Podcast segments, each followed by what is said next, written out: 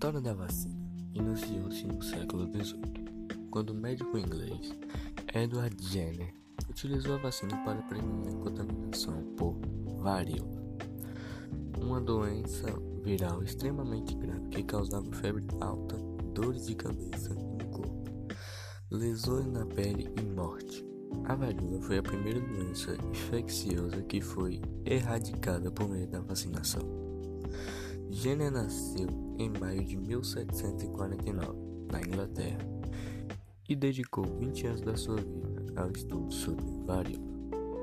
Ele observou pessoas que se contaminaram, que se contaminaram ao ordenhar as vacas por uma doença de gado e chegou à conclusão de que essas pessoas se tornaram imunes à varíola. As vacinas são essenciais para blindar o organismo contra doenças que ameaçaram a saúde em todas as idades. Doenças altamente contagiosas e bastante comuns no passado, como a difteria, o tétano, a paralisia infantil, dentre outros. Isso significa que, graças ao alto índice de vacinação no país, são mais de 90% das crianças vacinadas. As vacinas são substâncias produzidas em laboratório que têm como principal função treinar o sistema imunológico contra diferentes, diferentes tipos de infecções, já que estimulam a produção de anticorpos, que são substâncias produzidas pelo corpo para saber os microorganismos invasores. Assim, o corpo desenvolve anticorpos antes de entrar em contato com o microorganismo, deixando o pronto para atuar mais rapidamente quando isso acontecer. As vacinas podem ser classificadas em dois tipos principais, dependendo da sua composição. A vacina de microorganismo atenuado.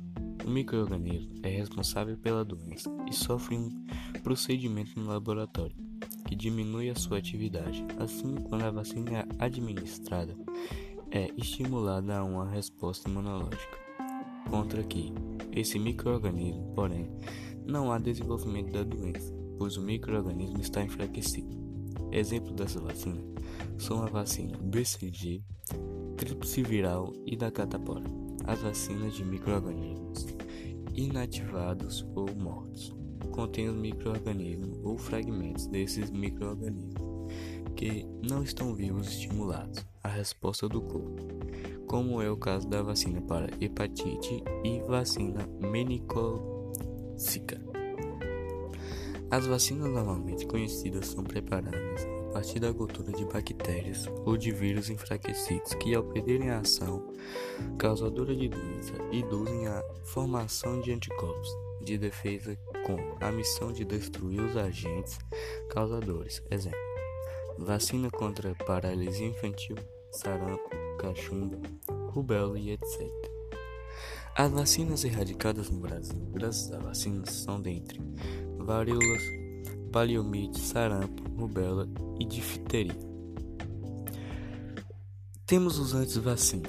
Este movimento tem ganhado força a autonomia adquirida pela população para a prática não científica da medicina, baseada em fatos não comprovados, via redes sociais ou sites leigos. Os movimentos anti-vacinas vêm ocasionando a reconstrução progressiva da autoridade médica e tem contribuído bastante para extremos de negações de, das evidências científicas.